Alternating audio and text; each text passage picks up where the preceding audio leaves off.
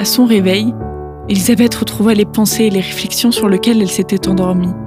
Elle ne pouvait revenir de la surprise qu'elle avait éprouvée la veille. Il lui était impossible de penser à autre chose. Incapable de se livrer à une occupation suivie, elle résolut de prendre un peu d'exercice après le déjeuner. Elle se dirigeait vers son endroit favori lorsque l'idée que M. Darcy venait parfois de ce côté l'arrêta. Au lieu d'entrer dans le parc, elle suivit le sentier qui l'éloignait de la grande route, tout en longeant la grille. Saisie par le charme de cette matinée printanière, elle s'arrêta à l'une des portes et jeta un coup d'œil dans le parc. Elisabeth allait reprendre sa promenade lorsqu'elle aperçut une silhouette masculine. Craignant que ce ne fût M. Darcy, elle se hâta de battre en retraite. Mais celui qu'elle voulait éviter était déjà assez près pour la voir, et il fit rapidement quelques pas vers elle, en l'appelant par son nom. M. Darcy, lui tendant une lettre qu'elle prit instinctivement, lui dit avec un calme hautain. Je me promenais par ici depuis quelque temps, dans l'espoir de vous rencontrer. Voulez-vous me faire l'honneur de lire cette lettre?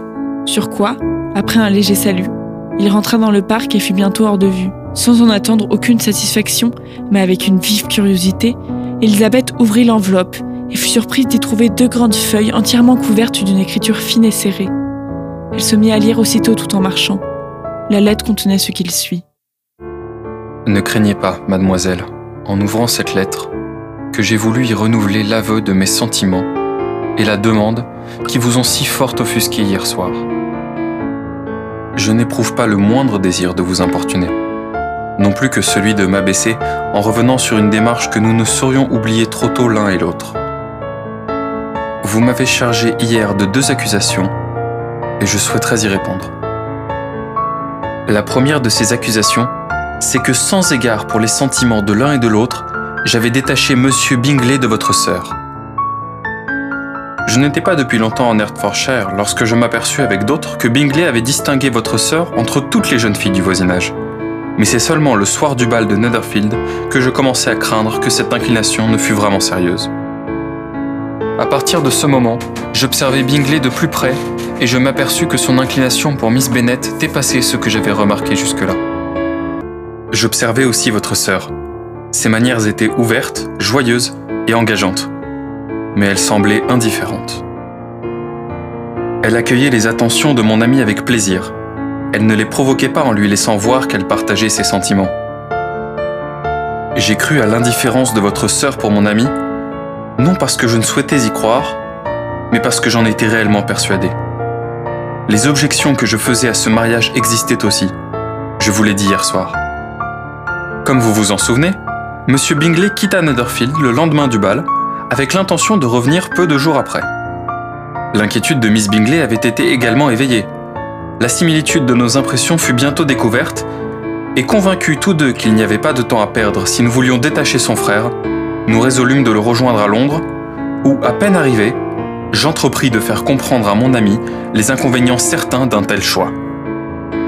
Bingley a beaucoup de modestie naturelle, et se fit volontiers à mon jugement, plus qu'au sien.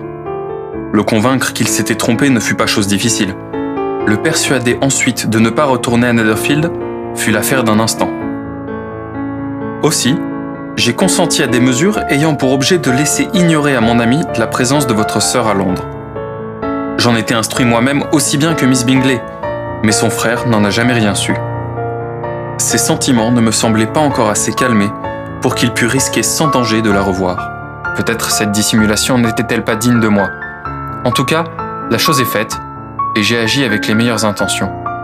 Je n'ai rien de plus à ajouter sur ce sujet. Pas d'autres explications à offrir. Si j'ai causé de la peine à votre sœur, je l'ai fait sans m'en douter et les motifs de ma conduite, qui doivent naturellement vous sembler insuffisants, n'ont pas perdu à mes yeux leur valeur. Quant à l'accusation plus grave d'avoir fait tort à M. Wickham, je ne puis la réfuter qu'en mettant sous vos yeux le récit de ses relations avec ma famille.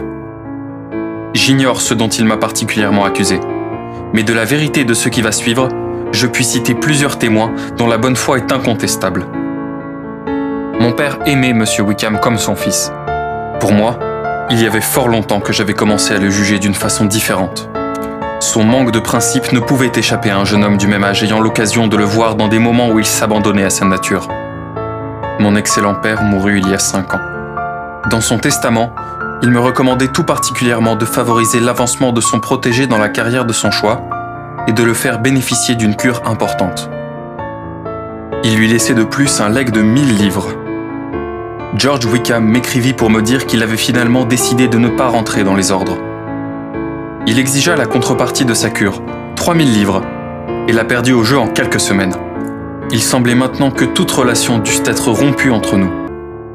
Pendant trois ans, il menait une existence de paresse et de dissipation, et c'est à peine si j'entendis parler de lui. Mais il m'écrivit, pour réclamer encore de l'argent.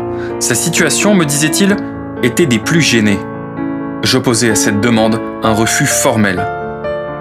Après quoi, tout rapport cessèrent entre nous. Comment vécut-il? Je l'ignore. Mais l'été dernier, je le retrouvai sur mon chemin dans une circonstance extrêmement pénible, que je voudrais oublier, et que seule cette explication me décide à vous dévoiler. Ainsi prévenu, je ne doute pas de votre discrétion. Il y a un an environ, je retirai ma sœur de pension et l'installai à Londres. Quand vint l'été, elle partit pour Ramsgate avec sa dame de compagnie. À Ramsgate se rendit aussi M. Wickham. Il arriva si bien à toucher Georgiana, dont l'âme affectueuse avait gardé un bon souvenir de son grand camarade d'enfance, qu'elle finit par se croire éprise au point d'accepter de s'enfuir avec lui.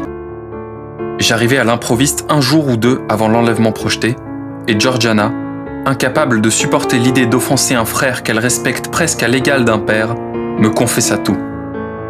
Elle doit hériter de 30 000 livres. Quand M. Wickham comprit qu'il n'aurait pas un sou, il disparut. Je n'essaierai pas de décrire le chagrin et le désespoir de Georgiana. Elle avait 15 ans. Voilà, mademoiselle, le fidèle récit des événements auxquels nous nous sommes trouvés mêlés l'un et l'autre. Je n'ajoute qu'un mot. Dieu vous garde. Fitzwilliam Darcy.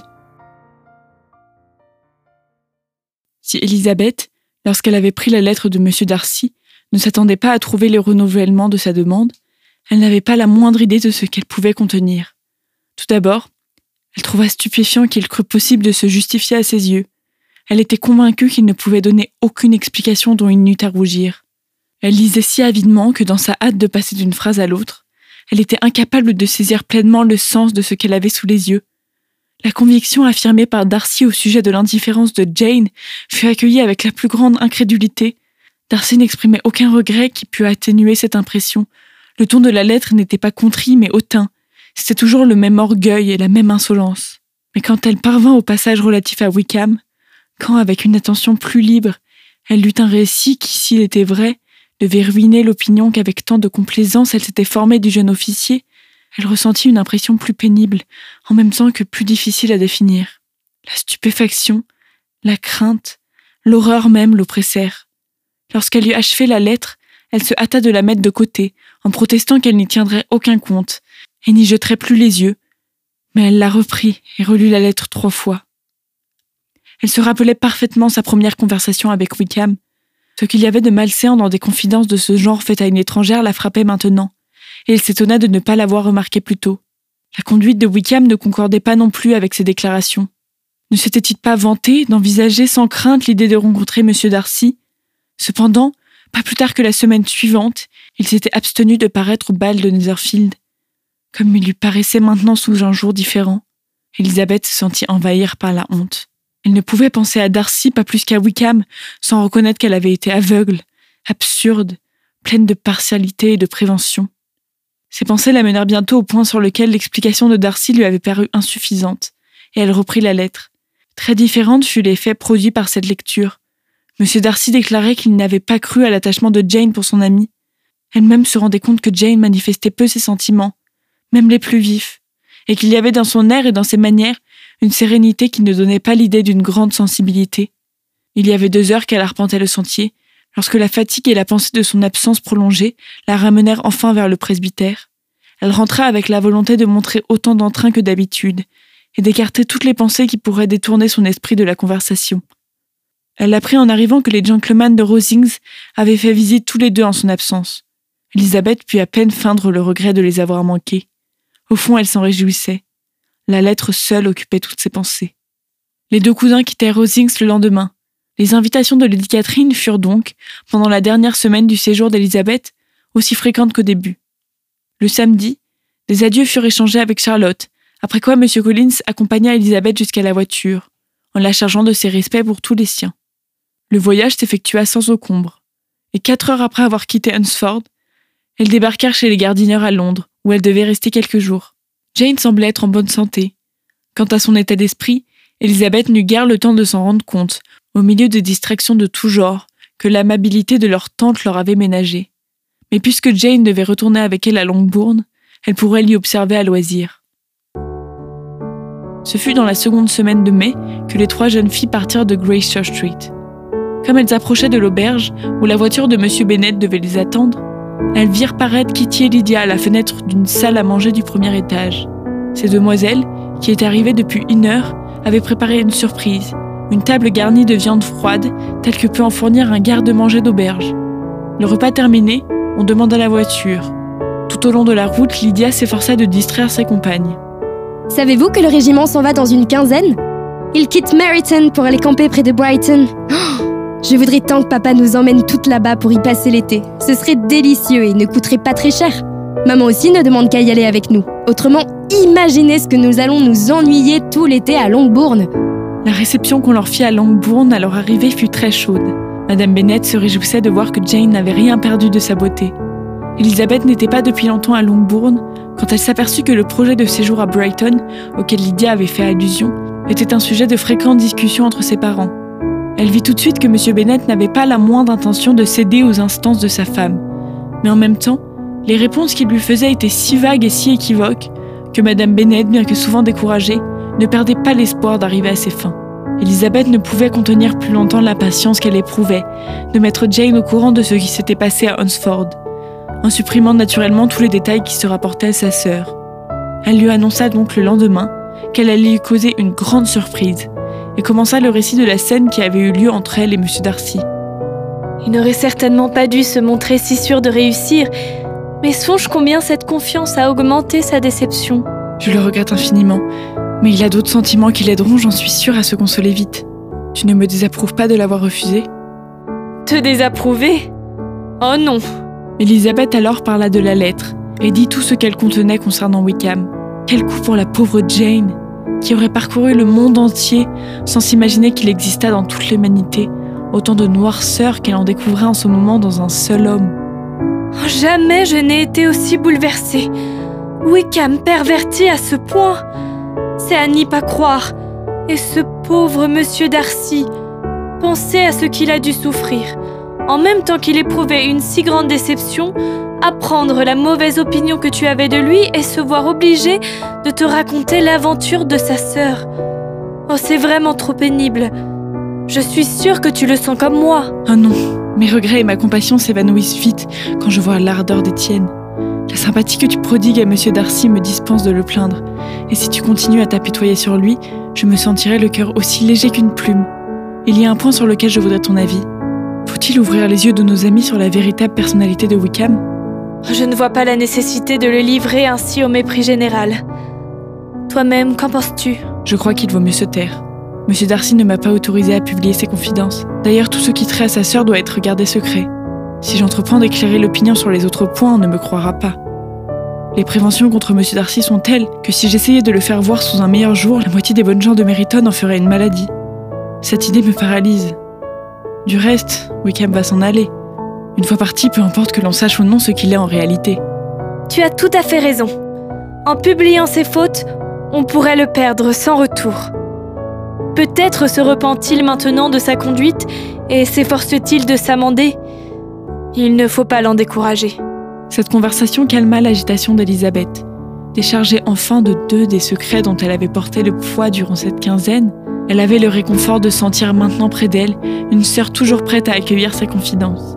Toutefois, elle n'osait faire connaître à Jane le reste de la lettre de M. Darcy, ni lui révéler la sincérité du sentiment que M. Bingley avait eu pour elle. Maintenant qu'elle était au calme, Elisabeth pouvait se rendre compte du véritable état d'esprit de sa sœur. Jane, elle s'en aperçut vite, n'était pas consolée. Elle conservait pour Bingley une tendre affection, et comme son cœur auparavant n'avait jamais été touché, cette inclination avait la force d'un premier amour. La semaine du retour fut vite écoulée. Celle qui suivit devait être la dernière que le régiment passait à Meriton. Toute la jeunesse féminine du voisinage donnait les signes d'un profond abattement. La tristesse semblait être universelle. Seuls les aînés des demoiselles Bennett étaient encore en état de manger, dormir, et à leurs occupations ordinaires. Toutes les sombres idées de Lydia s'envolèrent comme par enchantement lorsqu'elle reçut de Madame Forster, la femme du colonel du régiment, une invitation à l'accompagner à Brighton. Cette amie incomparable était une femme toute jeune et toute récemment mariée. La bonne humeur et l'entrain qui les caractérisaient toutes deux l'avaient vite rapprochée de Lydia. Les transports de Lydia à cette nouvelle, la joie de sa mère, la jalousie de Kitty ne peuvent se décrire. Elisabeth était si loin de partager la satisfaction de Madame Bennet qu'elle considérait cette invitation comme le plus sûr moyen de faire perdre à Lydia tout ce qui lui restait de bon sens. Aussi, malgré sa répugnance pour cette démarche, elle ne put s'empêcher d'aller trouver son père pour lui demander de ne point laisser partir Lydia. Lydia ne se calmera pas tant qu'elle ne sera pas exhibée dans un endroit à la mode. Or, nous ne pouvons espérer qu'elle trouvera une meilleure occasion de le faire avec aussi peu de dépenses et d'inconvénients pour le reste de la famille. Si vous saviez le tort que Lydia peut nous causer, ou plutôt nous a causé déjà, par la liberté et la hardiesse de ses manières, je suis sûr que vous en jugeriez autrement. Le tort que Lydia nous a causé? Quoi? Aurait-elle mis en fuite un de vos soupirants? Pauvre petite Lizzie, mais remettez-vous Les esprits assez délicats pour s'affecter d'aussi peu de choses ne méritent pas d'être regrettés. Vous vous méprenez, je n'ai point de tel grief.